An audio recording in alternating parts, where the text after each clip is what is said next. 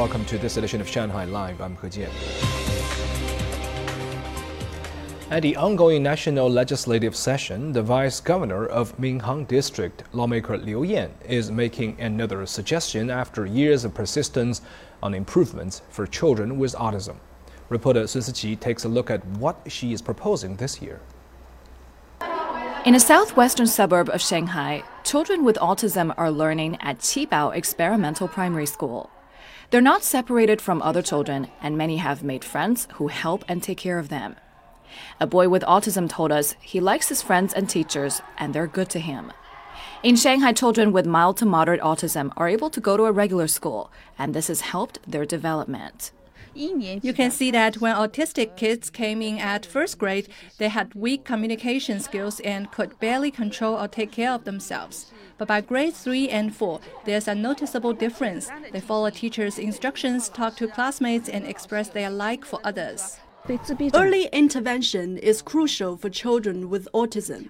At the moment, the most effective treatment is social interaction to help them approach the world.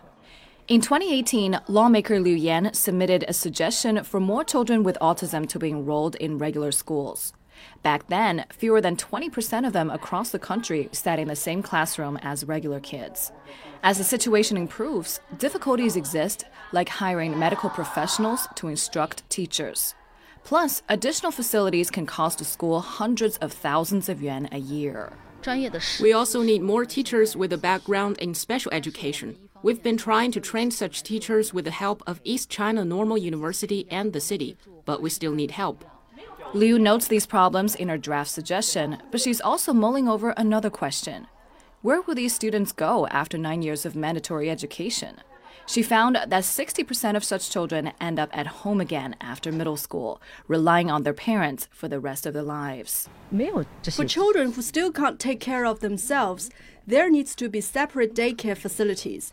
At the moment, they are not accepted by either orphanages, nursing homes, or mental health facilities. For those who can care for themselves and work, there needs to be vocational schools or even vocational colleges to admit them.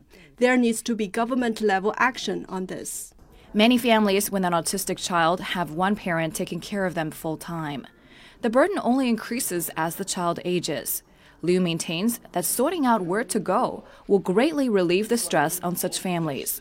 And for the kids, it'll prevent them from becoming overly isolated once again. 苏思琪，上海。